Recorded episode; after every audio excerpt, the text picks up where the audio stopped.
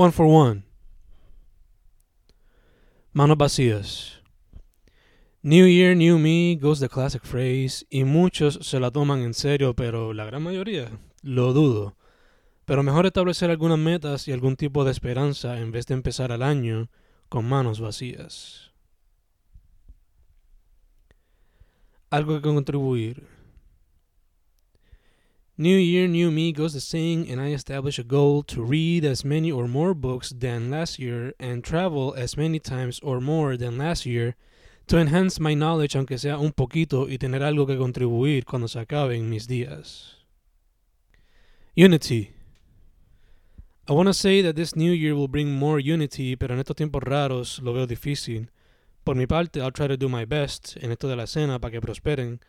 Pero en cuestión a otros sectores, no sé, cómo se ve la cosa, ni cómo empezar proper, excepto a través de diálogos si están open to it. Sundays. Sundays should be fun days or rest days, pero mi mente al parecer no lo comprende y sigue corriendo sin fin buscando cosas que hacer y terminando siendo un wreck para cuando comienza el 9 to 5 grind.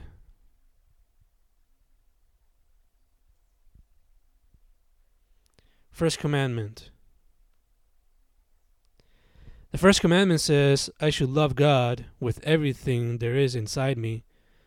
My God is art, or so it feels like it, because it's all my life revolves around. Creating it, studying it, consuming it, reading about it, learning from and about it, finding ways to use it for my own purposes and the betterment of those around me, cerca y lejano. But though I love art with everything there is inside me, a veces quiero mandarla pa'l carajo because my mind just needs a little bit of rest from the hold it has on me. But then I remember that in desperate times, art has always been there for me. So it all becomes a weird relationship where I feel bad if I don't do anything related to it. Guess I gotta work things out and find a balance. I often question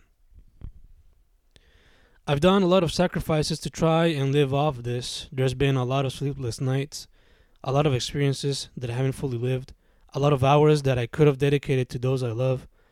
I often question if it'll all be worth it. Art has done a lot for me, pero a veces hay que cuestionar the amount of time and investment I've poured into this world and how little I've received in return. I don't ask for much, just enough to quit the 9 to 5. Ryu. Constantly training like Ryu, trying to get better at my craft, y a través de los años se nota el growth. I often wonder if I should take note and apply this type of patience to my work life expectations. I've dedicated seven years to this, maybe more if you count it since my teen years. Maybe I should take that Tom Segura advice more to heart. Maybe I should just keep working hard and trying to connect and let time do its thing. Infancy. I look at her and I see joy and I see hope and I see adventure and I see imagination just waiting to explode. That's one of the blessings of infancy. You can find a lot in it because life's still fresh and you want to help that kid be the best person it can be, even if the world seems a little bleak. One for one. Trying to be a champ like MJ, the poet goes one for one on this first project. Si el tiempo se lo permite y mete mano como se debe, he'll achieve his goal of going 12 for 12. Todo depende de su disciplina, si de verdad aplica esa característica de muchos que admira y se convierte en campeón como todos ellos. Me veo. Me veo en el salón every day trying to help kids gain a bit of wisdom por más que se distraigan y me veo como un Venusaur rodeado de Bulbasaurs buscando aprender de la vida o lados de la vida que ellos ni sabían. I try my best every single day, pero a veces es imposible y por más que uno se siente derrotado, I keep coming back with the hope that at least some of them will learn a thing or two. Mario. Ever since the 9 to 5 grind every day has become a Mario like journey, avoiding little holes across these metro streets and time gaps where I try to make the best of every day, sacándole provecho para poder tener tiempo en casa con mi Peach y luego con el Kingdom back home. Pero a veces la cosa se pone difícil y aparece uno que otro Koopa o Bomb along the way that makes the journey more difficult than it should be.